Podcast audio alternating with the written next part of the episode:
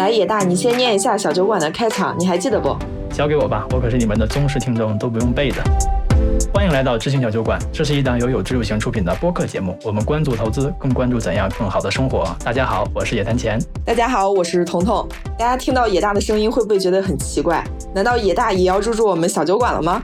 啊，也不是啦。不过我今天不再是嘉宾了，而是来临时客串一下主持人的角色。今天呢，我们的嘉宾另有其人。对，先不说我们的嘉宾啊，我先说一下，就是上次野大来的时候，我们不是聊到了财务自由路上的拦路虎吗？房子还有孩子。那因为我现在就是即将进入妈妈这个角色，所以关于孩子的疑问呢，就变得特别特别具体。当我到这个人生阶段的时候，我其实还真的蛮想跟过来人一起聊聊。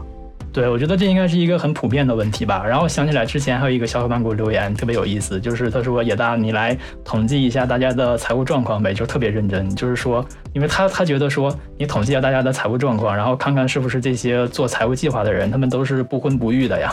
因为可能在大家的认识里面，都是怎么说？大家一想到说结婚生娃，心理压力都特别大，可能觉得说。我不管是有五百万还是一千万，那这些都都是兜不住的。我在一线城市买个房生个娃，那财务自由就没了。然后可能就会觉得说，那如果我想养娃的话，那我可能我这辈子都没有办法实现财务自由这个目标了。对，那天跟野大我们聊到这个话题的时候，他就提到他认识了一位读者朋友石锦，就说特别适合来聊这个话题。所以呢，我们三个就一拍即合，然后录了这期播客。对，当时感觉也是特别巧吧，就好像是宇宙发来了信号。当时呢，就是同一篇文章就在这条留言之下，然后石锦给我留言了。他说他自己是半退休有娃的，他说养娃真的不费钱，主要就是需要家长多投入时间和精力。然后第二天呢，他又写了这一条留言，这下我印象更深了。然后他说我又来了，他说我有一娃两辆车，然后不算房贷，他算了一下，上半年支付宝开销是两万八，然后算下来的话，基本上每个月的花销就只有五千块钱。然后这个数字给我留下了特别深刻的印象。对我那天听你说，就是他的花销的时候，我也特别震惊，因为我现在属于开荒阶段，我觉得花钱的地方真的特别多。然后我也特别好奇，说像他家里有四脚吞金兽，他的开销怎么还能够维持这么低？而且这还只是日常的消费，像孩子需要的学区房啊，未来的教育支出，其实都是特别大额的这种支出。我不知道他是不是有一些规划的思路。而且那天也听你说嘛，他在财务自由之后就开始了全职带娃，就是离开了职场嘛。我不知道他是不是真的就是还挺甘心去做全职妈妈的。这些问题都是我觉得很现实的，然后也很具体的问题。所以这次呢，就也很开心有机会说是能够跟野大还有跟石进来聊聊这个话题。对，然后不过在开始之前呢，我们也得先稍微说明一下，就是毕竟每个人的生活经历都有自己独特的地方嘛。也会受到家庭环境啊、成长经历啊这些因素的影响，所以说石锦的经历呢和应对方式未必是具有非常的普遍代表性的，因为毕竟实现财务自由的人也是相对少数嘛。对。但是我跟他在聊的过程中，还是会觉得说他很多解决问题的方式啊，或者看问题的视角，对我还是特别有启发的，很有启发性。也希望呢这些不同的视角能给喜欢思考的小伙伴们一些参考，然后对未来的阶段呢可以少一点焦虑。是的，就每个人的经历虽然是不可复制的，但是我觉得我们可以从中找到一些自己可以参考的视角和方式。对的，那就有请我们的嘉宾吧。要不先请石锦给大家打声招呼，然后简单做一个自我介绍。Hello，大家好，我是石锦，呃，我是杭州人，然后毕业以后呢就在杭州定居了。目前宝宝是两岁半，去年开始是全职带娃。杭州现在也算是新一线，对吧？在国内，对，杭州其实消费不低，就是生活成本实际上是怎么说是在平均水平之上的，应该是。对，应该还可以。北上广深，下面就是杭州这些了。OK，那五千的这个数字其实还是很有含金量的。对对对对，然后那个我先给彤彤讲一个特别好玩的事情吧，就是感觉你说缘分特别有意思。因为我一直在写财务自由这个话题嘛，大概已经写了五年多。大概一年前的时候，野太在刷小红书，突然就刷到一篇小红书给推荐的很热的小红书的帖子。博主说他在杭州，然后说资产是一千万，决定说要去财务自由。然后当时就是想了，写了一些自己的想法、一些计划。当时那个帖子就是讨论度特别高。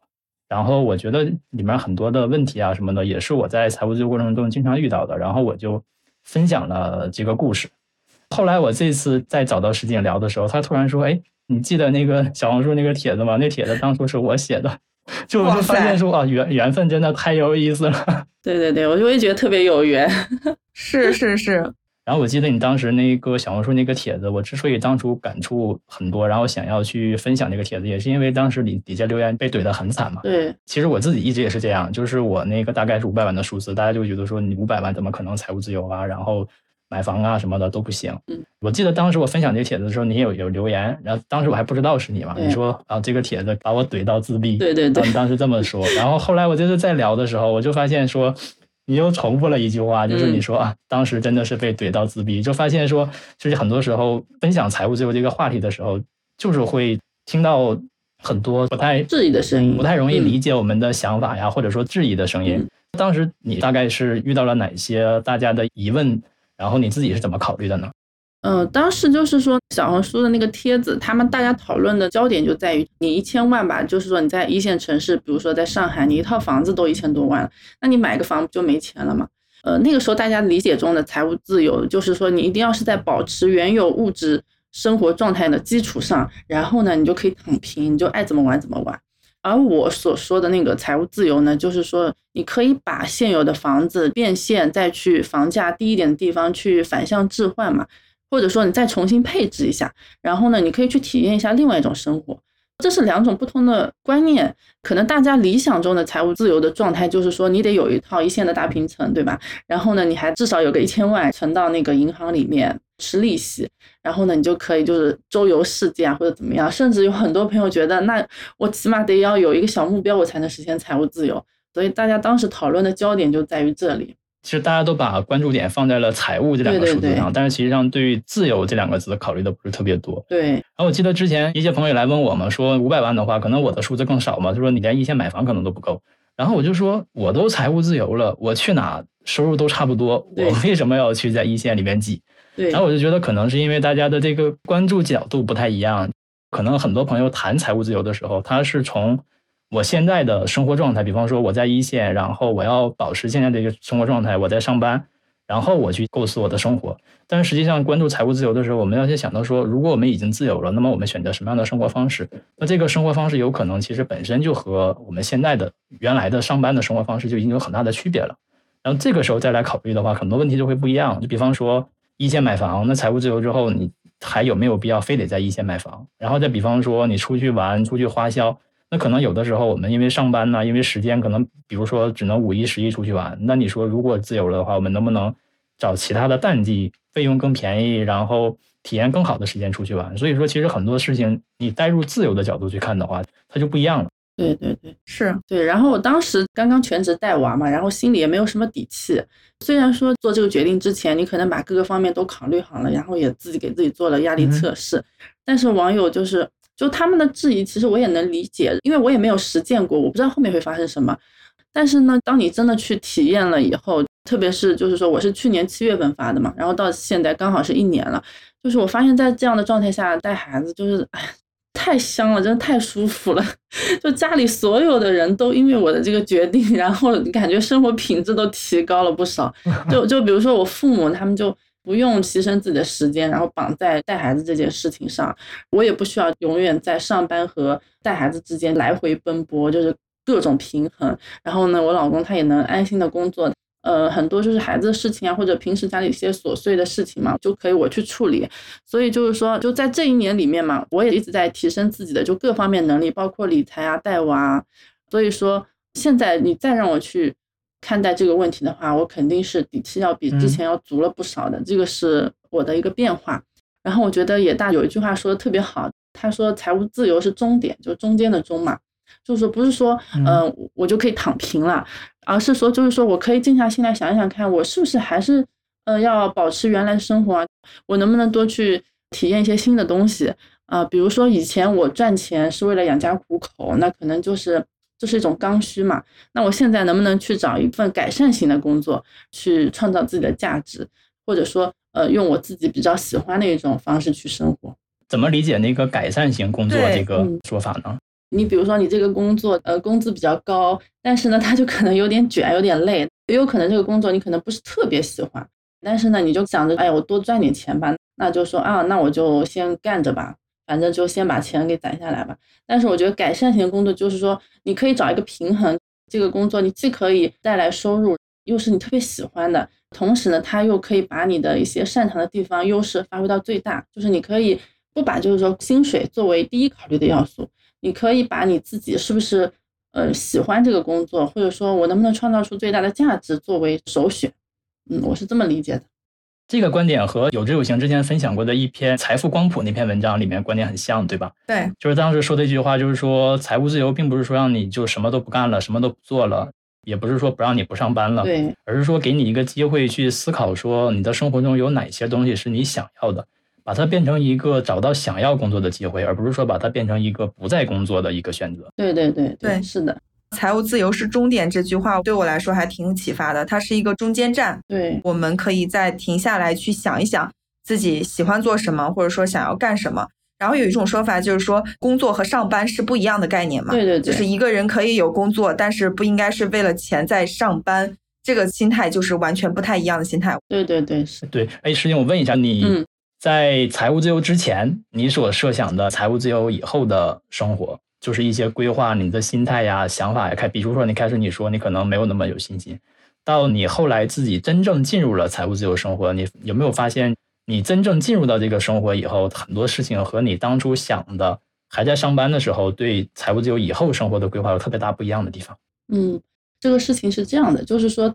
在我比较早之前，对财务自由认知不那么深刻的时候，我是觉得财务自由以后真的就是吃喝玩乐，然后就在家里躺着，就是每天看电影啊，或者是每天去旅游啊什么的。嗯，认为就是说生活中很大一部分的时间是用来享受的。后来我慢慢的再去了解财务自由这四个字的时候，就是我发现很多人他在自由之前跟自由之后的状态没有特别大的变化。就很多事情，你不是说我非得自由以后才去做，就你上班的时候，你比如说你利用空余的时间或者怎么样子，就跟野大一样，他一边上班就已经在那边写作了，对吧？嗯，就是说你可以在上班的时候就开始尝试去这些事情，然后呢，就是说一个去试错嘛，那个时候成本其实也是比较小的。等到你自由了以后，你会发现好像跟上班之前那种状态也没有特别大的差异，唯一的差别就是说我可以就是有很完整的时间。去把工作做得再细致一点，就把我喜欢做的那些事情做得再好一点。对，然后这也是我自己比较有感触的一点，因为财务自由领域其实流行一句话嘛，就是说你不要把所有的希望都寄托在财务自由这件事情上。对，就说假如你在财务自由之前你过得不快乐，那其实你就算实现了财务自由，你可能会发现，哎，当初让你不快乐的因素其实还在那儿，你的生活、你的情绪状态是没有一个很明显的变化，那只是说。我们有更充足的选择，更多的选项可以去选择我们想要的生活。但是具体我们怎么做，做哪些事情，其实它并不会说怎么说呢？就比如说前面的一些例子，比方说我我对自己的规划是说，财务自由以后我要做什么什么什么样的事情。但是如果这件事情我在财务自由之前那么多年，那么多机会我都没有去做，那其实财务自由之后这件事我可能也都不会做。但是如果这件事财务自由之后我是真的会做的，我会特别想做的，那其实，在我们的以前的生活中，总会找到一个机会去把这件事做出来。对对。只不过可能说专注的程度，然后在这个事情里面所投入的时间会有区别，但是它并不会说让我们说没有办法做这件事情。对，嗯。我想问一下师姐，就是那你生娃前和生娃后，你比如说你的消费的状态会有什么变化吗？嗯，生娃之前就是因为存钱以后，我的开销就已经比较少了，所以说这种。习惯呢，一直就延续到我生娃之后，所以你会看到我生娃之前跟之后，其实我的开销没有什么大变化，没有很大的区别。对对对，很多人都说生娃之后开销会特别大，其实在我这边开销就那样，也就多了一个人，没有觉得说他好像是个吞金兽啊什么的。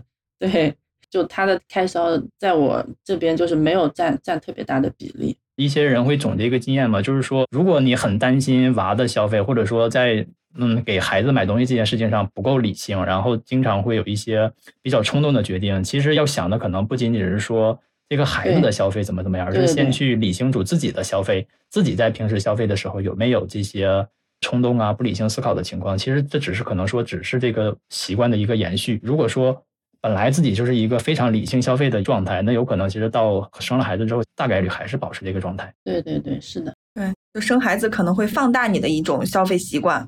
对对对，是的。哎，那你现在大概是怎样的一种生活状态呢？我之前记得那个你留言的时候，你说是半退休带娃嘛？嗯。然后，那你那个半退休大概是怎么安排的？对，就对我也很好奇这一点。就是是一边还有一份简单的工作，然后一边带，还是说是？嗯，就是说现在还是全职带娃的一个状态。然后之前说半退休，是我当时想的，就是说我就想 gap 两年，然后作为财务自由的实习生的心态来观察生活。但是我也不是说这一辈子就这样子的，就也会有朋友问我，哎，那你就一直打算全职带娃吗？你就准备打算带到他什么时候上大学或者怎么样吗？那我我就在说，那怎么可能呢？我之前上班的时候。有人会说：“哎，你会一直干这个，一直干下去吗？”我说：“那怎么可能呢？”所以说，你现在问我说：“呃，你会一直带娃吗？一直全职吗？”我觉得也是不可能的。对，所以我觉得，就一个人，如果说他一直是在提升的，他是在进步的，然后他会去找，就是他想要什么。如果说一个人是这种状态的话，那他的生活就是不会是固定，不会成不变的，就是一定是会在动态变化，而且会，呃，怎么说，会越来越好吧？就越来越接近自己最想要的那个样子。所以你说的这个半退休，就是相当于是从你的话说，就是实习先体验一下退休的一种感觉，然后看一下后面说自己生活里还想有哪些安排。对对，然后我和很多就是已经选择了退休的伙伴们去聊，我发现这个就是带着 gap 的这个心态，就是说我先休整个一两年，然后在这过程中去思考，去来看待财务自由的人还蛮多的。嗯，然后我最开始和第一位那个财务自由的读者聊的时候，他说我没有想说。我就一辈子退休了，因为这件事情，你说我怎么可能规划了未来五六十年这么长的时间？对对对，是。我就想着说，我先休息一年，那这一年的时间里，看我能得到什么东西，这个状态适不适合我？然后如果不合适，我就再回去嘛，大概是这么说的。对对对对。然后后来我最近访谈的一位读者，她是一个女生，然后二十六岁就大概退休，她攒够了一笔钱，然后她赚钱能力也蛮强的，就是攒了也不小的一笔吧，不是那种躺平的，确实也是积累了一部分本金。嗯。然后他选择了财务自由，就跟他聊，哎，那你那个投资的时候，你没考虑说通胀这些因素啊，或者什么的？他就说，哦，其实这些我没有考虑的这么细，因为对我来说的话，我可能会说，我把未来五年的时间，对，未来五年的生活考虑清楚了，但是我不会说，我一下就把未来的五十年的事情全都去想明白了，这个也不现实。可能是这样，就是大家一提起财务自由、退休的时候，总会有一种想法，就是说，我要选择退休了，我后面五十年的时间、几十年的时间，我全都得安排明白。但是这个其实也做不到，对吧？就会让人觉得特别焦虑，觉得这件事永远都没有尽头。但是实际上说，我们带着一个变化的心态，我们只是说我们做的是可逆的选择。那我来感受一下，试验一下。如果不行的话，那其实人的工作都会变动的。那如果说把财务自由看作是一个怎么说，就像你说的实习的一个状态，那其实去接受这件事情，或者说理解这件事情，可能会更容易。嗯，我发现你们在聊的过程中，就会说是选择了财务自由。就是我有了多少一笔钱以后，我选择这样去生活。我觉得这个说法还挺有意思的。为什么呢？因为我会觉得，就是可能在很多印象里边，我们会觉得我一定要有很大的一笔钱，我才能财务自由。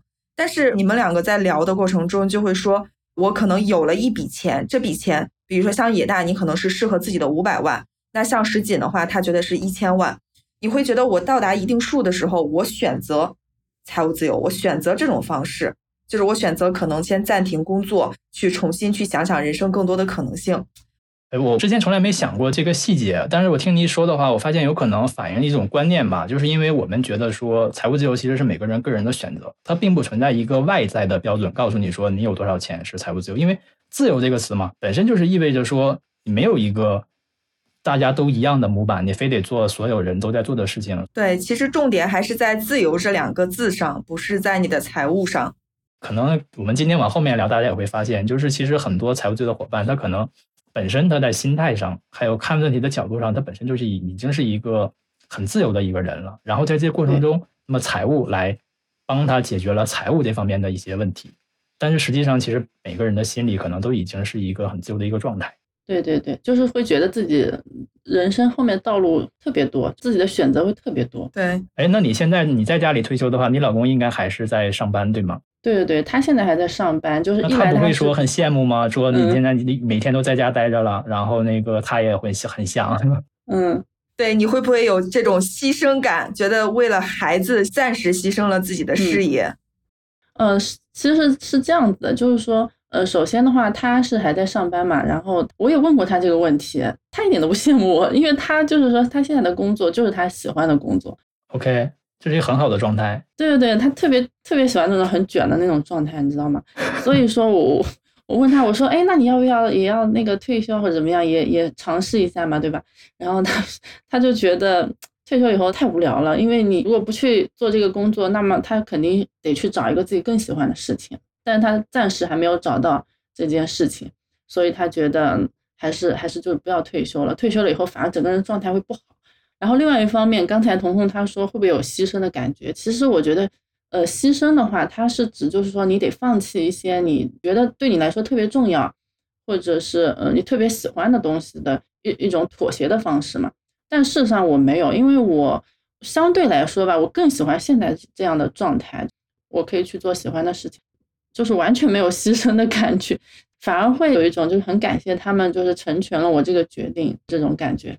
而且就是说，我们俩现在的状态其实也不是说固定的，一辈子就这样定死。他必须得外面去赚钱，我我就在家，还是一个动态变化的过程。我觉得就是说，他现在是在赚那个主动收入，我是在赚被动收入，呃，加上带孩子嘛。对，我觉得就是我们俩分工不一样。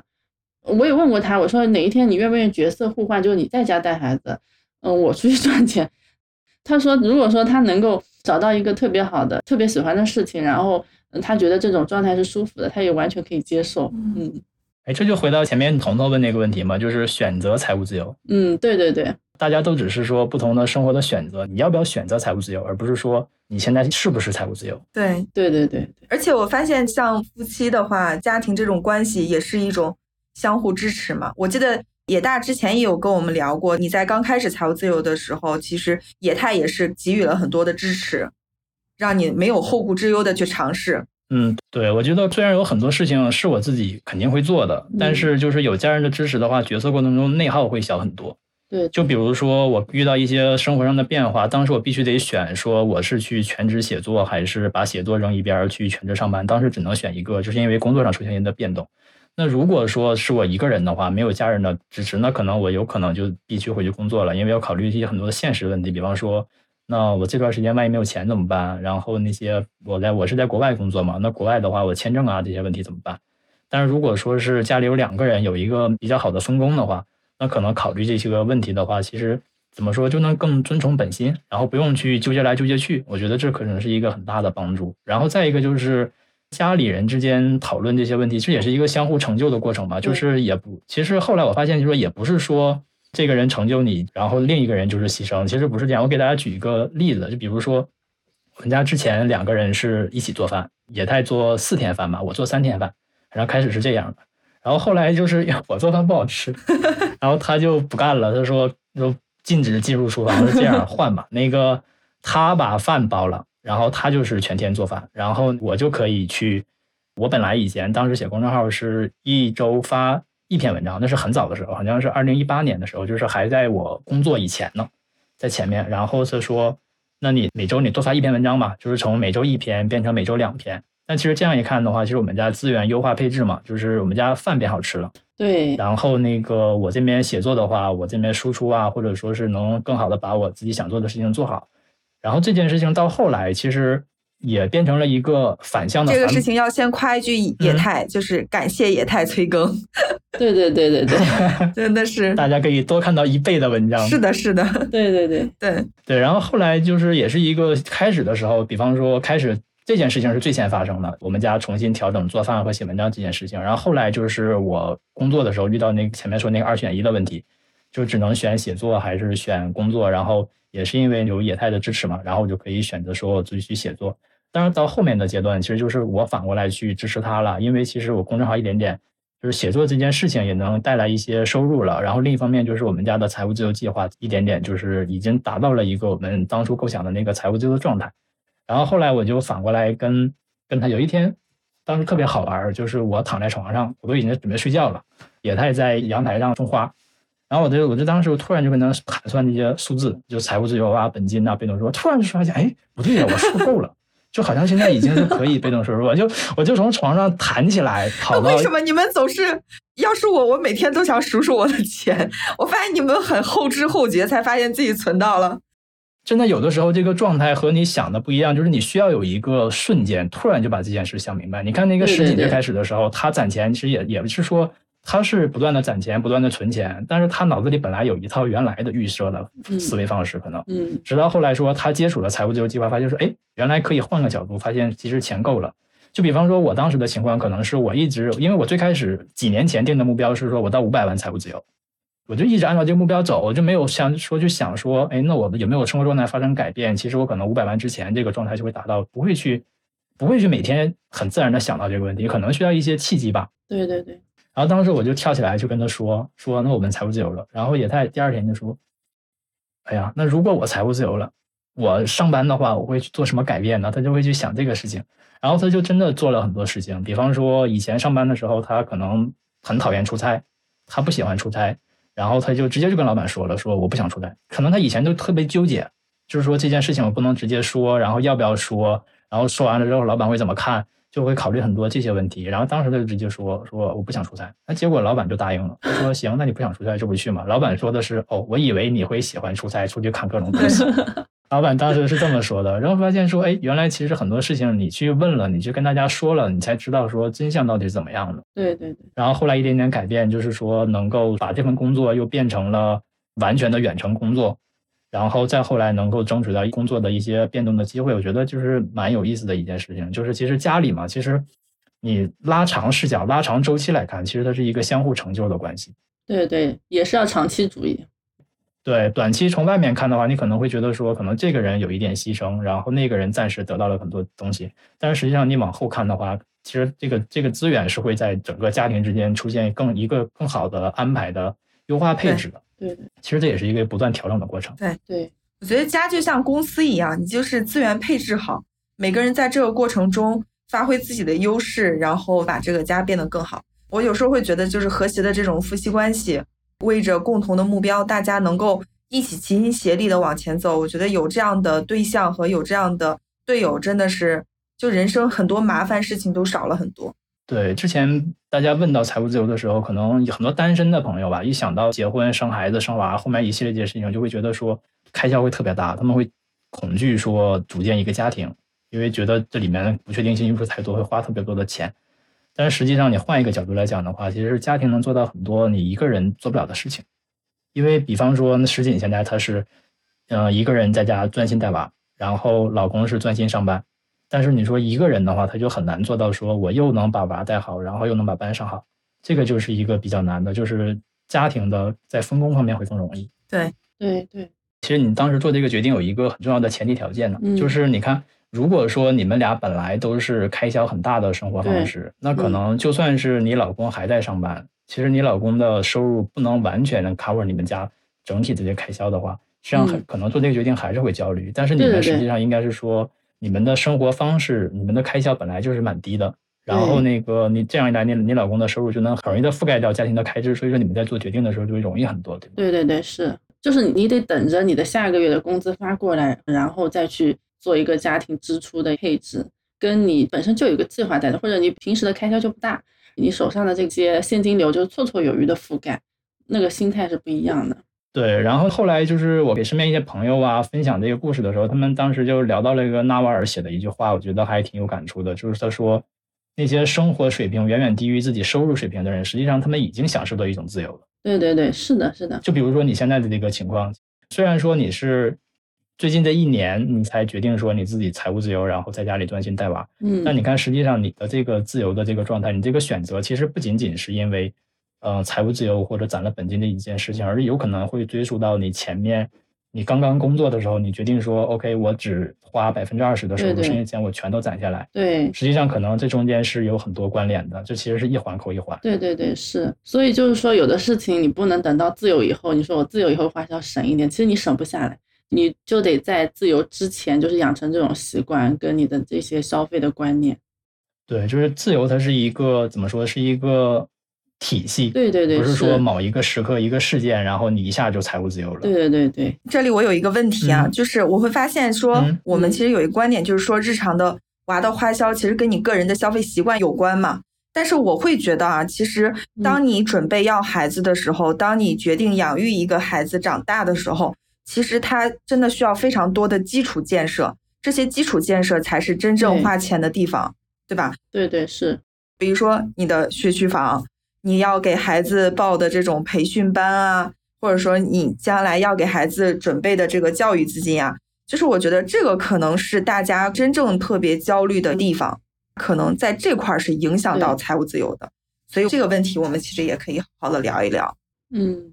对，那我们可以从小的时候，比方说刚刚有玩的时候，一些消费上啊，然后一点点按照年龄的这个阶段来聊。比方说你现在石锦的孩子是两岁半嘛，然后你当时晒的那个账单，你们全家上半年只花了两万八，那这个账单展开来说的话，具体是就是哪些钱的？是哪些钱没有包含在里面？哪些钱是已经涵盖进去的？让我们能有一个大概的一个了解。嗯，就是基本上日常的支出就是全部都是我是那个支付宝付的嘛。那就是说，你基本上日常的就吃穿用度、交通费啊这些都在里面，但是这里不包括我老公上班的费用，然后呢不包括我我们全家那个保险，还有房贷也不包括，因为房贷的话我们是公积金是可以那个覆盖的嘛。对，就基本上就是是一个它是个日常开销，所有的钱都在里面了。嗯，OK，就是基本上五千块钱一个月，不仅仅是说孩子的开销，包括了你们家吃正常吃饭呐，然后出行啊，对对对，然后一系列。除了说像保险这样一年一次的，或者说房贷这种大笔的，对，然后你老公可能自己有一些上下班通勤的这些费用没有算在里面以外，其实就已经涵盖家庭全部开支了。对对是。那这个数字我觉得还是。相当厉害，因为我可以想到一些方面，就比方说财务自由的话，你可以在家全职带孩子，你可以少请很多人，嗯，这方面是能省下很多钱的。但是我还是很难想象说五千块钱是怎么做到。比方说你难道不买东西吗？对，那孩子肯定要不断的成长啊，然后你要不停的买新东西，嗯，那这个的话你怎么解决呢？对，其实刚开始几个月，我们家就刚有孩子那段时间，花费也是挺大的。但是我后来发现，就是我很多东西都买的不对。一方面呢，是因为没有经验，然后另外一方面呢，就是说很多东西是你自己想买的，就不是娃真正需要的。所以这个地方我们俩可能会有一个就是信息上的一个错位，就是你不知道小孩到底需要什么东西。然后后来呢，我发现就是可以用二手来解决这个问题。呃，比如说你的亲戚朋友啊，他们有一些小孩比你大一点的，他们会给你一些那些小孩用过的，比如说衣服呀、鞋子呀，还有玩具啊这些东西，就是你让小孩自己选，他会觉得。啊，有些衣服就穿的很舒服，他就会一直穿。然后像他就是很喜欢穿他的那个表哥的鞋子，我给他买新的鞋子，他全部都不穿。然后那个玩具也是，有的玩具我觉得特别的高级，就是一看就是我就就忍不住想买，自己想玩。但是我到对对对对，但到他手上，然后他就。反正就是完全不感兴趣，但是反而是像那种二手的玩具，就是他表哥手上弄来的，呃，可能有一些地方按键都已经有点破了，但是他就是玩的乐此不疲的。所以后来我就发现了，对那些玩具确实是我想玩的，就是特别吸引我，你知道吗？就是你在消费的过程中，小孩有很多东西，它是吸引家长的，并不是说是吸引小孩的。对对对，所以我用二手这个思路，你可以更好的发现小孩需要什么。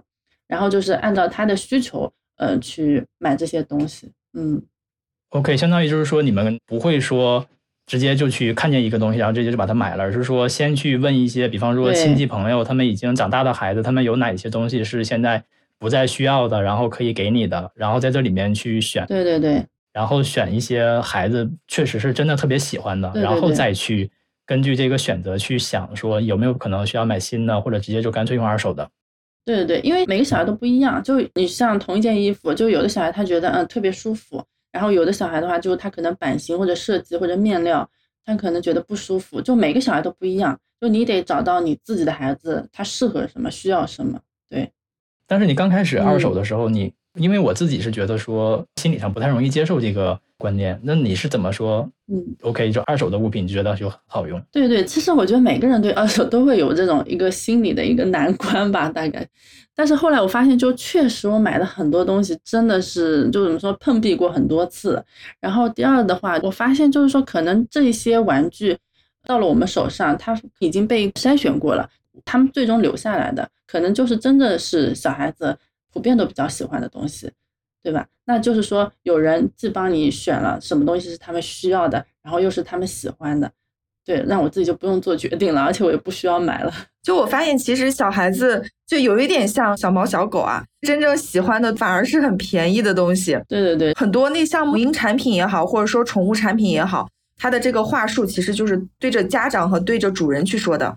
比如说你可能没有办法长时间的陪伴，所以他给你提供一个什么什么样的东西，比如说哄睡神器或者什么的。但实际上，如果你自己能够呃在这陪伴孩子的过程中去付出一些时间和精力的话，这些东西其实都是不必要的。而且我还看到一种说法，就是小孩是没有价格概念的嘛，但他会觉得其实很多免费的东西反而玩的特别起劲儿。比如说什么数据线啊、充电宝啊、什么遥控器啊，是的，是的。然后比如说最好的早教中心不是你报的早教班，而是超市啊，就是带孩子去一圈，然后你可以让孩子看到非常多的产品、非常多的东西，能够让孩子去触摸，能够锻炼孩子的感官，能够让孩子跟其他人去交流。就我觉得这个也是一个挺有意思的点。对对对，说白了就是说我们得花更多的时间跟心思去观察、去了解。对，就是你要么花钱，你要么就是花时间、花心思去真正的去陪伴。对对，我还看到就是说有一个家长，他也很聪明，他也在上班吧，可能没有那么多时间陪伴孩子。他有时候带孩子他会觉得很累，所以他就会买很多的那种小玩具，但是是适合好几个孩子一块儿去玩的。然后每一次孩子下去玩的时候，他就把这些玩具挑一两件让孩子带着。这样的话，孩子下去玩的时候。他可能就跟小朋友去分享，然后孩子既有跟小朋友一块玩的这个时间，认识了新的朋友，然后又能够解放出来他自己，他可以在那儿就看着孩子就可以了。孩子不会拿着玩具找他玩，而是会跟同龄的小朋友玩。就我觉得这些妈妈其实都是有花一些心思的，就是花一些小钱，但是能够让孩子在这个过程中体会到很多的这种乐趣。所以就回到我那条留言，我就说养孩子不花钱，对，花的是时间跟精力。就是投入时间精力的话，可能会发现说那些最好的孩子最喜欢的东西，其实反而都不需要花太多钱，对吧？对对对，可能他们最最需要的还是陪伴，就有人陪他玩。对，嗯，可能就回到我们前面一点，就我们说你是一个理性消费的人，那可能你面对孩子的消费的时候，可能也是理性的。嗯，然后我就发现这里面就是你在孩子这方面花花销的时候的一个思路，和我平时在用的一个省钱的思路还蛮像的。就是平时经常会有人问我说你怎么省钱呢？然后。省钱过程中不会很焦虑，或者说你很克制，怎么控制住自己的欲望？会这么问。但我就说，其实你不用说非要去克制这个欲望，你要去想说你想要这东西真正是什么，然后你去关注说你怎么满足自己的这些想法，然后这些需求，然后你去找最合适自己的那个东西。它有可能其实经常会发现那个最合适的东西，其实它不是最贵的那个。对，就比如说你在里面带孩子的时候也是这样，就是你会去观察哪些东西是孩子真正特别喜欢的，而不仅仅是说。是你自己喜欢的，然后你去真正的去满足孩子的这个好奇心呐，这些想法，或者说他喜欢的这个东西，然后你就发现，哎，好像其实二手的东西他就很喜欢，然后反而是有的时候可以比你给他买的新东西他更喜欢，然后更愿意用，对吧？对对是，对我觉得这是一个挺有启发的点。然后还有一个就是分清哪些东西是你自己想要的，哪些东西是。卖给家长的，我发现其实有的时候，可能养养猫养狗吧，或者是养孩子，其实这方面确实蛮像的。就是我去想很多我给我自己家猫狗买的东西，比方说，我最近喜欢出去去那个森林里徒步，然后我要去给我的狗买一个比较贵的那个。穿在身上的拉绳的，然后我要买一个系在我腰身上的腰带。我后来跟你们一聊之后，我就发现这这哪是狗的需求啊？它肯定不会说我要去森林里面徒步，这都是我自己的需求。对对对，是是的，就是我觉得这真的是很多东西，你但凡这个事儿想明白以后，你会发现这个孩子真的不需要，都是我们自己想要，是我们自己想玩，是我们自己觉得可爱，是我们自己可能小时候没有得到这个东西，我们想要给孩子这样的一个东西。对对对，是的。所以瞬间就豁然开朗了，对不对？还是得关注自己内心真实的想法，就是说我买这东西是真的孩子是喜欢的，还是说其实是我喜欢？就是你如果不去想的话，你可能不会意识到这件事情。但是一旦间意识到了，就发现很多事情跟自己想的其实不太一样。对对对。一旦从这种思维跳出来以后，你会发现有很多路可以走，不一定一定要花钱。对。那那个除了消费，其他呢？就比如说，那孩子以后那要上学的话，大家会担心学区房啊。然后学区房以后会担心一些教育规划呀，那这些问题你怎么考虑呢？就比方说学区房，对我就是每次说到养孩子的话题，就学区房这三个字一定是绕不开。是啊，就这三个字就跟一座大山一样压在你身上。对，学区房的话，好的学校最重要就是有好的生源嘛，嗯，对吧？就我当时毕业看房子，我那个时候看了一百多套房子，嗯，然后。我在没结婚的时候我就去看学区房了，呃，然后呢，我对学区就是了解的滚瓜烂熟，就是疯狂到什么程度，就是你你说出这个学校的名字，我就能报出哪几个小区是它对应的那个小区。哎，嗯，你你在结婚之前就看学区房，那时候嗯距离你生孩子还有多长时间？是你单身的时候，还是你有对象的时候？不不是单身的时候，啊、是有对象的时候，嗯，大大概提前多少年？应该是嗯三三四年，三四年的时间。哦，就是在有孩子之前三四年嗯就已经去开始了解了这方面。对那后来呢？那后来你们怎么去做这个决定的呢？对对，因为我觉得你买个房子，你既然买了房子，你肯定是以后小孩就在这个房子里出生，然后他就是要上学嘛。我觉得就自然而然想到你上学，那你总得有学校嘛，对吧？对，嗯，那肯定是你买房子的时候，学校也是一个比较重要的因素在那里面。嗯对，当时就是看了很多很多房子，然后也也没有找到特别满意的，就那句话说，就你满意的房子，你肯定买不起。对，所以我那个时候就是反正也就停了一段时间，也没去看。然后直到有一天晚上吃完晚饭，我跟我老公说，我说，哎，好像最近我听到某个楼盘的名字，我说要不要去看一看？然后他说好吧，那就当散步好了。然后最后后来发现那个地方根本找不到，然后我们又打了个车，呃，车开到了一个就是连红绿灯都没没有的地方，然后停下来，然后我们就这么偏？对，那个时候是非常非常偏，就是它那个地方应该是在一个待开发的一个区域嘛，就是连路灯都没有。嗯对，开到那里，然后我下去了以后，就是就趁着那个夜色在那里看那个房子，就第一眼看那个房子的时候就会觉得很喜欢，而且就是那个地方我位置我也比较熟悉嘛，就是说它有一个很好的大学就在边上，然后周边的话就有很多互联网公司，它的那个产业圈也在周围。然后我进去我就问那个销售顾问，我说，呃，这个房子其他都挺好的，那学校在哪？然后他就，哎呀，特别满怀信心的，嗯，用手指着那一块工地，黑黢黢的工地，他说这个学校就在这，就那个时候学校没没造起来，你知道吗？嗯 对，但是后来我又在想，哎，那自然学区房它的核心是生源嘛，呃，那我买这个房子，因为它的那个位置的原因，按照你工作就近原则的话，那这个小区的业主很有可能就是他会是大学老师啊，或者他是一个 IT 工作者这种研究人员嘛。那如果说，嗯，他们的家长是这样的，那小孩肯定也是会很不错的。嗯，我就抱着这样子的一个想法，我就我就买了那个房子。呃，后来住进去了以后，就是很多想法就一点点慢慢验证了。就邻居确实有很多大学老师啊，然后有很多做 IT 的，整个邻居的那个素质，我觉得都是非常高的。但是就是说，这个学校到现在为止，其实还没有毕业生。但是我觉得搞不好，就是这个学校说不定 是一匹黑马。就是这个东西就跟买那种成长股的那个感觉是有点像的。所以我觉得就是呃，怎么说，这个算是一个曲线救国的思路。你想要一个好的学校，更多的是它要有一个好的社会关系嘛。另一方面，就是我妈跟我强调过一点，你与其迷恋学区房，你不如当个好家长。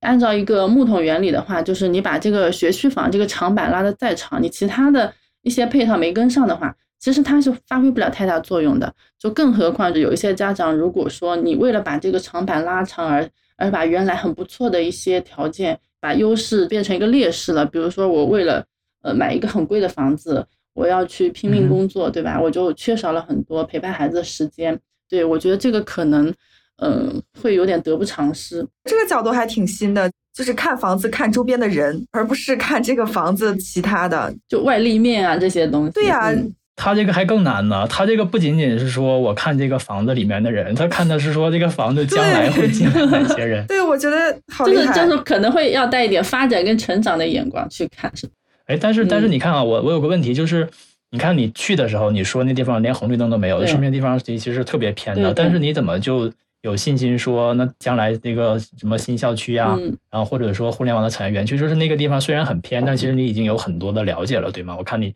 对对，因为呃我没有结婚之前我就在看房子嘛，那那套房子是一直看到我结婚之后，其实。哦，对，所以说这当中就是大概有一年多的时间吧，一直在看。要，不断的去了解，对对对对，不断了了解，然后还把这个城市的什么规划那些文件就是打开来在那边看，然后你就会知道，哎，这个地方将来会造什么，这个地方会有地铁，那个地方会有商场，就是你会对这些东西都了解清楚，然后你就是会在当它的配套还没有完全成熟的时候，你去买，嗯。它算是你用一个发展的眼光去选这个地段或者选这个房子。嗯，对。然后这里可能得给大家一个提醒，因为其实我身边也有一些，从我小的时候就，比方说一个很偏的开发区，然后说这里要建一个房子，然后大家去买吧，以后会怎么怎么样，以这样卖点来宣传的房子也蛮多的。对对对，不是说。我们去随便买一个这样的房子，后面肯定就会有怎么怎么样。就是我我注意到你很说的很多细节，就比方说你在生娃之前提前三四年就已经在看房了，然后你前后看了一百多套房。对。然后我还注意到你说你讲你去翻了那个城市规划的那些文件，去看周边规划了哪些东西。我觉得这些其实都是一些很重要的细节，就是因为你有了这方面的了解，你投入了很多时间去关注，然后你再去看到这个房子的时候，你才会有很很大的信心说将来这个房子。是大概会有什么什么样的未来的一个前景？我觉得这可能是一个很重要的前提。对对对，就是首先你得提升认知，然后你再去做那些决定，这样的决定才会就是不至于犯太大的错误。对。就是你可能听别人一句话说，哎，这个地方有潜力，或者哎，那个地方什么很好，然后你就去买了。其实就是这样的了解应该是远远不够的。嗯，对，投资也是这样。对对。OK，就是说还是要非常具体的去关注。对对。投资的话，其实换到那句话说我们常说的，就是你一定要去关注它的底层资产，对吧？对对对对对，底层逻辑。对，首先它得是好资产。对对对，然后再有一个好价格。对，然后你要长期拿着。对，然后就可以长期持有了。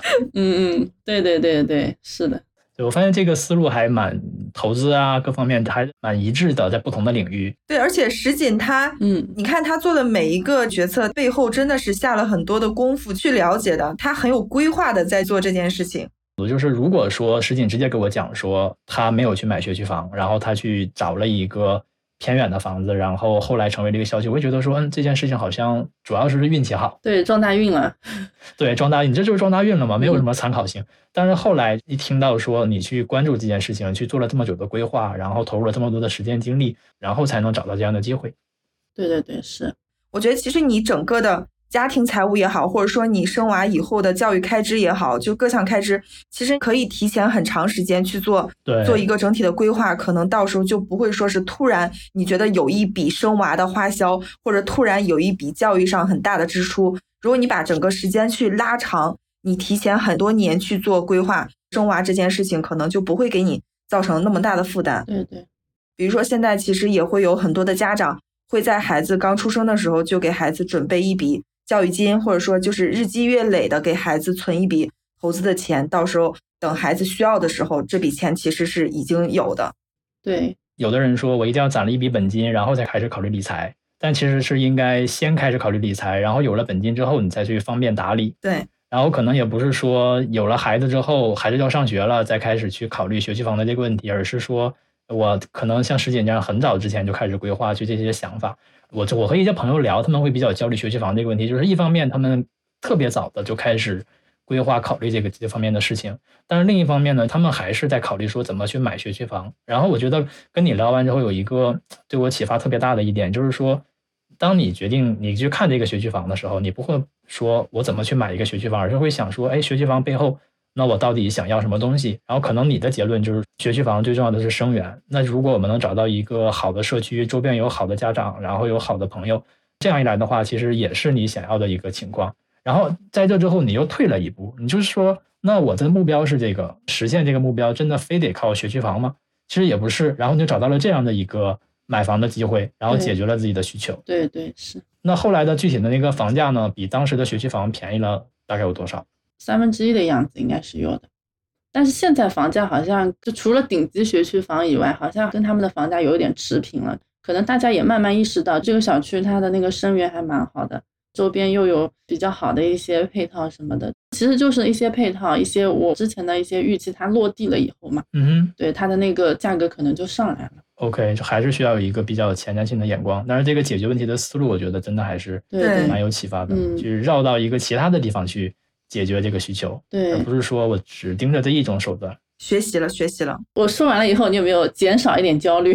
我减少一些呀，因为彤彤也在考虑学区房的问题嘛。是我其实之前一直看的是成熟一点的小区，嗯嗯，但我确实从来没有考虑过说我去看看人，嗯，就看看我的邻居是什么样的人，或者说将来的邻居可能是什么样的。对对对，我觉得我没有这样的一个角度去这么去想，所以我就想说。就是听完石锦这么说的话，我觉得我们可以转换一下思路，去看看那些待开荒的地区，以及整个的一个规划到底是什么样的。可能有一些真正你可能会看到你很喜欢的，又能相对满足你需求的一个地方。对，发展眼光看问题。对对，其实就是多提供了一种思路，但是就像刚才野大提醒的，你还得考虑一个安全性跟确定性的问题。对，其实这个东西也是自己认知在提升。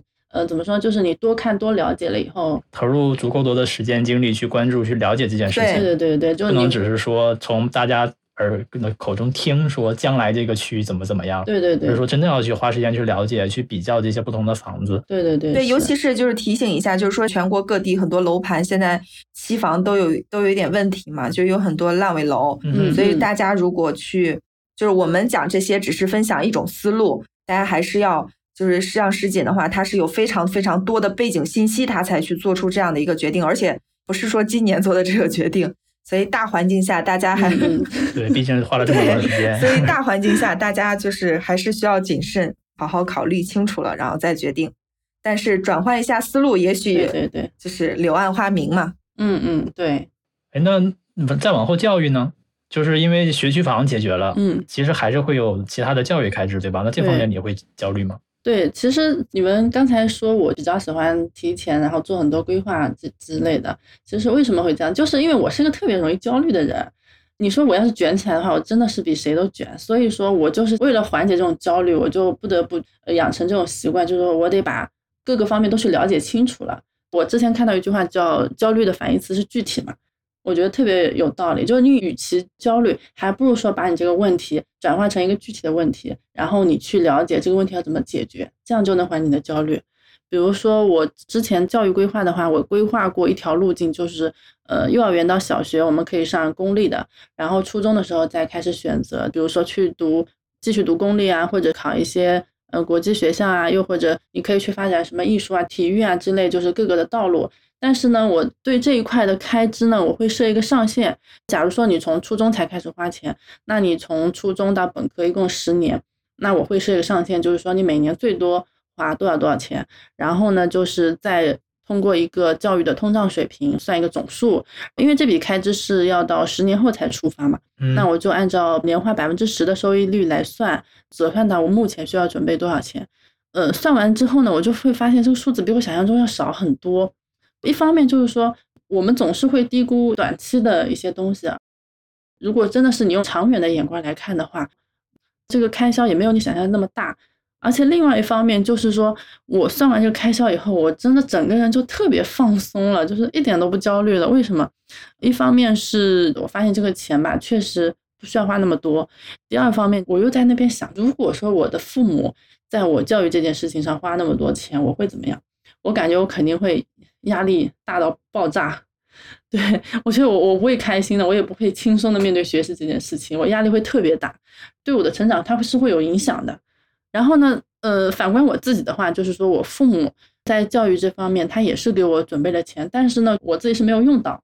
嗯，当时他们问过我，我也说，嗯，就不想用，就不想花这些钱。所以说，等到我毕业了以后，他们就把这笔钱就是给我打理嘛。就是你可以去买房，你可以去买基金啊，反正就随你折腾嘛。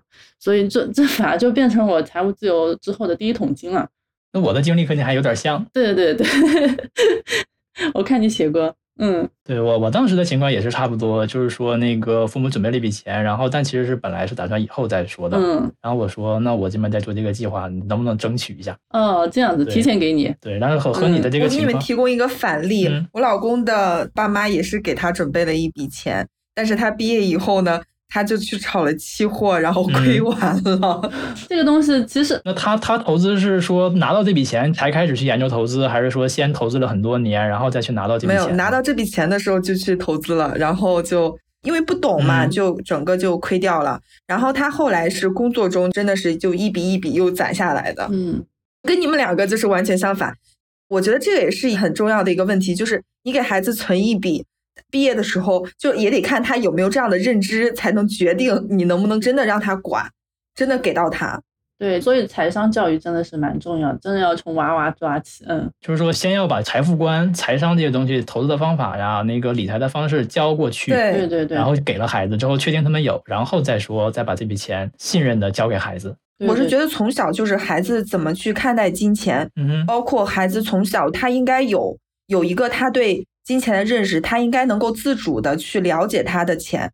比如说，原来野大上我们节目的时候有分享过读书时希望知道的那些财务知识。其实有一点我觉得挺有感触的，就是说小孩其实他从小他就应该有一个自己独立的账户。你日常的花销，你就是在这笔钱里边儿，你包括比如说父母或者说亲戚朋友给到你的红包啊或者什么的，就是他自己知道我有这笔钱，你要带着他去让他去了解啊，你这笔钱可以干什么，可以干什么。就是我觉得从小孩子应该跟钱是要有正常的接触了解。对，就是说投资中他一定是会交学费的。是你既然一定要交，你还是越早越好。就是早的时候钱少少亏点儿。对对对，就是少亏点儿，影响没有那么大。石锦当时拿到家里给的这一笔钱的时候，你在之前就已经有很多理财的经验和思路了吗？还是说是拿到这笔钱先学的？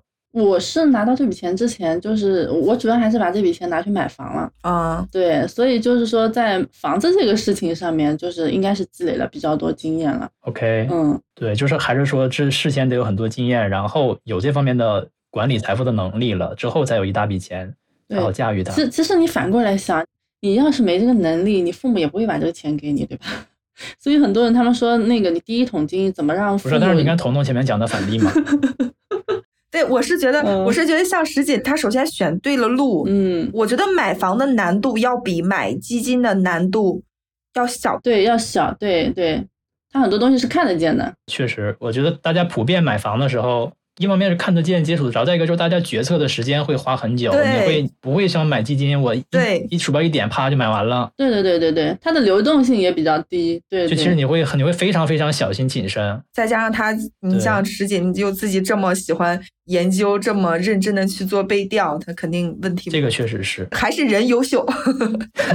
其实房子还是那个基金这种东西，它背后的理念啊都是相通的，嗯，包括养孩子也是一样。其实很多想法跟这种观点，我觉得都是就怎么说呢，一通百通。其实你只要去看去了解了，时间长了以后，你也可以变成一个专家。我是发现很多观念真的是完全的融入到你看很多事情不同的角度里面。就比方说我们前面消费的时候，你说关注哪些东西是孩子真正想要的，哪些东西是你真正想要的。嗯，对然后，刚刚说到教育的时候，你刚刚讲到一个细节嘛，你会去换位角度想说，当初如果你上学的时候，父母给你的教育上投入了特别多的资金，你会觉得说特别的焦虑，特别有压力，会觉得反而没那么开心，没那么快乐了。其实这也是又一次的应用了你的前面的那个理念，对吧？你会去换位的去想说。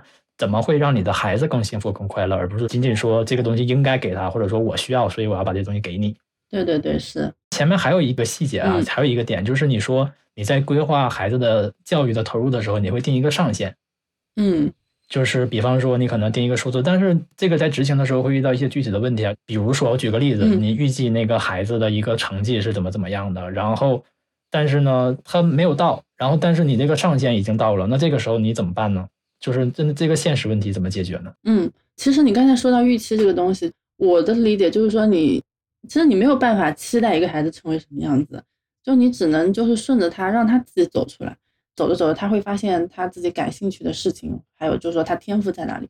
那你这个钱你就可以花在真正可以把他的优势发挥到非常大的这个点上面，而不是说我一定要走呃学习就是学术啊这条路，或者我一定要走哪一条路，然后呢你把这个钱花下去，你还看不到什么特别大的效果，然后小孩子压力又很大，然后你的期望又没有达到，你就各方面就会觉得特别失败，特别糟糕。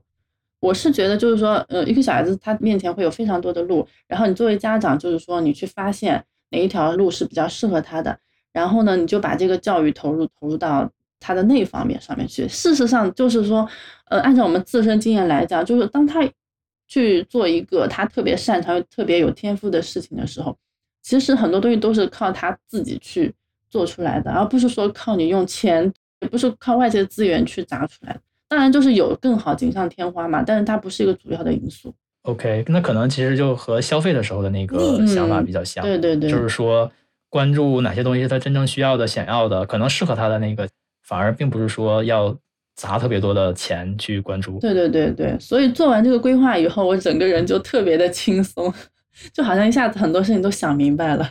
你怎么确定你每一年的上限金额啊？就是比如说，呃，只是举个例子啊，就比如说我让他初中去读国际学校，那我会去看现在的一些国际学校，比如说国内的或者是国外的，它的大概的一个学费标准是怎么样子的。他们那些学校的官网上面，他们会有一个学费的列表，嗯，或者是就是有朋友在那儿读书的，我会去问一下他们，就是开销大概是怎么样子，然后你就可以算一个大概的平均值出来。但是我也不会去关注一些极端的情况，比如说有人 他说。哎呀，你小孩要上国际学校，一年要五十万啊，然后你上个大学，一年得两三百万啊，或者怎么样？对，这些就是 我就把它当噪音了，就是因为这些是一个不是一个普遍的现象，它可能是部分学校、部分孩子会有这个情况。嗯，我就是会去算一些平均值是怎么样子，然后再把这个上限给定出来。嗯，但是那个上限其实不应该是说你从自己的家里的可支配的收入来考虑这个上限的问题。对对对对，这个也是考虑的一个点。我去看这些学校本身，我也是按照我自己的一个家庭情况、收入情况来定的。就是我不可能就是说好高骛远去看一些我根本不可能达到的，就是看你能力范围内的那些，就是适合你的一些选择。但是你不会说网上够着某一个学校去，这样对吧？就比方说这个学校大家说特别好，然后怎么怎么样，然后但是比你的经济水平稍微高了那么一点点，你会去够着他一定要去上这样的学校吗？嗯，不会不会。就是大家说的好，我会去看一看到底是什么好。就有的可能是因为就是说它的一个名校率会比较高嘛，还有一些就是平均的成绩会比较好。就大家可能觉得好，就是指某几个点好。但是如果说你比如说一个学一个学校，他很多孩子他都能上清华北大，但如果说我的孩子他就是没这方面的天赋，那跟我又有什么关系呢？我就不会去考虑这个学校。OK，对我之前跟你聊天的时候，你有一句话给我印象特别深，就是我当时说。万一你的孩子成绩不是特别理想，需要在投入教育方面投入特别钱，嗯，怎么办？然后你反问了我一句，然后你说，假如他的成绩不好，我要花特别多的钱才能让他成绩变好的话，那是不是就说明他本身对天赋所在就不适合去做学习这方面的事情？对，就是可以把这方面的期待降低一点，就是你可以去挖掘他其他的长处，就不用非得一条路走到底。对，然后我是发现你可能在那个教育这个方面规划的选项会特别多，对对，就是不仅仅是说。上学，然后好成绩、好学校这一条路，你会去考虑各种各样不同的方式。所以说，这其实也可能反过来帮你降低了这个这方面的焦虑，对吗？就是因为发现你这条路走不通，那我再走下一条就好了，再换一条就行了。对对对对，就是首先我们自己得思路开阔，然后呢，就是多去了解嘛。嗯，感觉石锦一聊以后就觉得好像并没有一条路走到黑这一说，就我觉得这点也挺好的，很放松。我觉得他生活状态很放松。就反而是很沉得下去，是不是很像投资上的那个不预测只应对的那种感觉？不是去预测未来的行情具体会怎么走，而是说我准备了一大堆方法、一大堆工具。那如果行情涨了，我就用上涨的时候这个合适的工具；跌了的时候，其实我就用跌的时候这些工具。你手里的选项会特别多。对对对，然后震荡的时候你又有震荡的工具。怎么说？就是涨跌舒服，震荡也舒服。野大不愧是来小酒馆串场的，你看这个围绕着投资，非常符合主题。对对，其实投资、养娃、生活，其实各个方面真的都特别特别像。对，而且没有什么正确的方式，就是对对对，适合你的方式就好。对对对，就是我又想到一点，就是说 gap year 这个事儿嘛。最开始你去说自己是财务自由的实习生嘛，嗯，那这两年你其实就把它当成一个 gap year 一样，就是我休息一段时间再去调整。不一定你的人生一定要每一个时间段都拼命的往前跑，有时候你停下来的时候。你反而更容易看清楚自己喜欢什么样的东西，想过什么样的生活。对对，或者说换一个角度，我们去想我们要怎么怎么样的事情，我们去深入的思考说这件事背后我真正需要的是什么东西，然后再退一步反过来思考说，哎，那我获得这个东西，我这获得我内心真正想要的这个东西，那只有那一条路吗？没有其他方式？对，而且我觉得就是说，可能就是大家普遍认为的一个特别好的选择。不一定适合我们，就你也不一定非得去，对，因为那条路可能人太多了，或者说一个独木桥人太多了，你走上去你也走不上去，你会活得非常累。那不如就是你退下来，然后你看看自己手上，看看有哪些东西可以选择，然后你就去走一条属于你自己的路，其实也挺好的。我聊下来，我觉得有几个观念，我们在这期博客里是不断的重复的。然后其中一个就是说，在考虑孩子的时候，我们一定要说。哎，关注哪些东西是真正是孩子的需求，但哪些东西呢，实际上其实是我们作为家长自己的需求。然后这是第一个，然后第二个呢，就是说面对生活总要安排很多选项，就像前面石锦说的，说那如果我们眼中只有这个独木桥的时候，那就只能是拼命往上挤，那么这个过程可可能就会非常的焦虑，非常的不舒服。但是如果说我有很多选项，那这个独木桥走不过去，我回头去绕条路，我去找找其他的方向，其他的路，其实也能走得通。对对对，说不定还更好。对，其实有时候我们把生娃和这个花钱多联系起来，我觉得可能也有一种心态，是我们做家长的都希望给孩子最好的，就希望富养孩子嘛。现在就是经常说。那后来我其实看到有一种观点，就是说富养它其实并不是说是你要无条件的去满足孩子所有的需求，而是说能够让孩子在你的陪伴下，在你的这个家庭成长的环境下，内心它是非常的丰富，而且是在流动的一种状态。就他讲到一种观点，就是说如果父母传递给孩子的是一种无限的爱，是一种幸福感，是一种很自由的一种氛围，那么孩子的内心他的情绪其实是在流动的过程，他的内心也是非常的丰富的。但是如果说父母给孩子传递的是一种很匮乏的感觉，就是是我为你牺牲的这种愧疚感，或者说是我们家没有那么多钱，所以给孩子带来的这种匮乏感，那孩子其实他未来跟金钱的这种关系可能也会很沉重。对对对，嗯，对，就是说我们去满足孩子的需求的时候，不一定是所有孩子的需求我们都要满足，而是说让孩子体验他这种情绪，比如说。我们可以去诚实的去回应孩子的需求，我们也可以拒绝，嗯，因为拒绝本身也是孩子的一种体验。孩子得不到一种东西，他感到悲伤，他感到难过，也是一种体验。但是在这个体验的过程中，就是父母去真实的去回应的时候，是能够让这个情绪走动起来，而不是让他困顿到自己的这种心里边了。我觉得这个观点，当时我看到的时候，我其实心里边是非常有感觉的，就是我们去及时的回应孩子和肯定孩子。做不到，我们就诚实的去告诉孩子，爸爸妈妈现在是没有办法做到的。孩子其实他是不会有这种很很激烈的这种情绪的，是可以理解的。对，但是如果你去给孩子说我们家太穷了或者怎么样，没有办法给你买，这个孩子会觉得好像是我的需求不合适，是我的需求本身提出来这个问题，或者说我想要一个玩具是不合适的。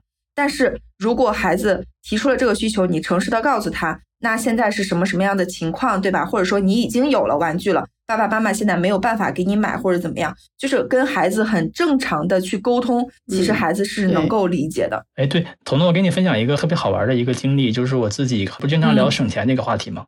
然后后来我就会去问一些读者说，为什么你们能省下钱？也会去问一些读者，就是省不下来钱的原因。就发现一个特别好玩、特别巧合的地方，就是。很多省下钱的读者，他会这么说，就是说啊，因为我小的时候家庭条件一般呐，我们比较节俭，所以省钱省惯了。这个听起来很很逻辑很合理，对吧？嗯，对。后来我和那个不省钱那些小小伙伴聊的时候，他们是这么说的，就是说小的时候家里条件不好，然后我什么东西都没有得到满足，然后我长大了我要找补自己。然后后来我就在想，哎，怎么回事？为什么？就是你看，其实这两句话单独你拿出来看，感觉逻辑都很通顺，对，都没有毛病。都没有毛病，但是其实你看他们小的时候的经历其实一样的，就都是小的时候家里的经济条件一般，就其实是同一个事情，只不过是说有可能说从小小的时候呢，他得到的这个情绪的积极情绪和负面情绪其实是更大的影响的这个经历。嗯，比方说他小的时候，他的父母可能是说，哎，我是比较节俭的，把这个节俭视为一个比较。积极的一种情绪，然后我去思考说，我有有限的资源，我应该怎么更好的分配？嗯，但是如果说通过这个一般的家庭条件，然后传达的是一个负面的情绪，就是我们这个也不能有，那个也不能有，然后我们什么都就是就像你前面说那种匮乏感，那可能最后我们得到的这个经历就是说。OK，那小的时候我们我们特别缺钱，然后长大了之后我一定要照顾自己。对，所以说其实真正影响的并不是说这个外部条件怎么怎么样，还是说我们从这个经历中，我们以什么样的情绪、什么样的状态去看待这个外部环境。对，本身这个事情，我觉得它是可以有多面的，你怎么去看它是这个最大的问题。对于孩子来说，我觉得他的富足并不是说是。你给他买了多贵的东西，而是取决于你在给他的时候，你自己的状态是一个什么样的。你是让他感觉到了无私的爱，感觉到了爸爸妈妈对我很好，然后愿意给我花钱买东西，还是说你是给他感觉是爸爸妈妈的钱很不容易，你要珍惜？这种感觉是不太一样的。这种不太一样的感觉，其实跟孩子未来他长大以后，他跟金钱的关系也会延续父母跟金钱的这种给他从小的这种培养的一些理解。对对对，是的。所以教育好孩子，首先我们还是得把自己做好，就是家长才是教育孩子的第一站嘛。嗯，教育也是这样，然后消费也是这样。对对，就是先把自己做到能够很理性的消费，然后再去对，嗯，让孩子能够做到理性的消费。对，其实事实上你都不用去教他，他其实看着你他就学会了，就言传身教嘛。OK，对他其实跟你是一模一样的，就跟镜子一样。OK，然后这就回答了一个问题嘛，就是很多小伙伴会说，哎，那如果说你财务自由，你攒下一笔钱，然后你一天买个房就没了，怎么解决？那现在我们已经有了一个方案了，就是实景可以有一个曲线救国的一个思路。然后那个大家会担心说，那我财务自由之后，我好不容易攒下一笔本金，我生个娃就没了。但是大家可以看到，就是那个也解答了这个问题嘛，就是实际你看，就是生了孩子之后，其实你的消费习惯呐、生活习惯，其实和之前还是保持的蛮一致的。嗯，就是这件事情其实并没有像大家想的那么焦，它肯定会有很多困难啦。就是比方说开支相比于你以前会有一定增长，但实际上这并不是说。会有一个爆炸式的没有办法控制的状态，就像前面彤彤说的，其实它就是一个怎么说，对你生活的一个放大器。对对对，是。而且就是我发现所有的这种育儿话题，最终其实都回到了自己，就真的是就是鸡娃不如鸡自己，是吗？就就聊完之后就感觉说我还是努力提升自己吧。对对对对对，就是鸡娃的背后可能是对自己的不满。对，真的是有可能，就是弥补自己的一些什么缺点啊、缺陷啊、遗憾啊这种，这种这种其实还是蛮常见的。对对，我发现有一点，就是我身边的很多朋友啊，或者说我以前见过的长辈，就特别喜欢去教一些孩子自己成没有做到的事情。然后，但是有的时候我就会去想说，你说你这件事情，如果你都没做到，那么你教孩子去做的，你给他的一个路径，给他这个建议，给他这些想法，真的就是对的吗？有的时候，其实我会去想这个。对对对，其实他做这件事情，他也特别的难。然后，可能我们最后还是得说一句，就是说。彤彤那个怎么说来着？就是对这期播客的话，其实我们是请石景过来，是想跟大家分享一下他自己在财务自由以后是怎么去处理孩子教育支出啊，以及孩子的一些大的花费的，就是给大家提供一种思路。但其实每个家庭都有每个家庭的生活方式嘛，所以我们其实是希望给大家多一些视角，然后也欢迎大家多多来讨论，就是分享自己在做家庭财务规划，或者说是在做这个。孩子教育支出规划的时候，自己所用的一些方法。对，然后就是跟大家得说一下，就是因为因为其实每个人，大家养当父母的话，其实都是新手嘛，并不是说每个人的观点一定是对的或是错的，只是说通过不同的经历、不同的选择，给大家分享一个不一样的角度，对对，不同的看问题的思路。对，然后最后的话，因为今天是野大来串场嘛，然后就是如果大家还希望野大来串场，就可以在我们评论区疯狂的喊出来。希望希望，看看大家有哪些感兴趣的话题。对，看看大家还想野大聊一些什么样的话题。期待野大的话，就可以在评论区刷一下。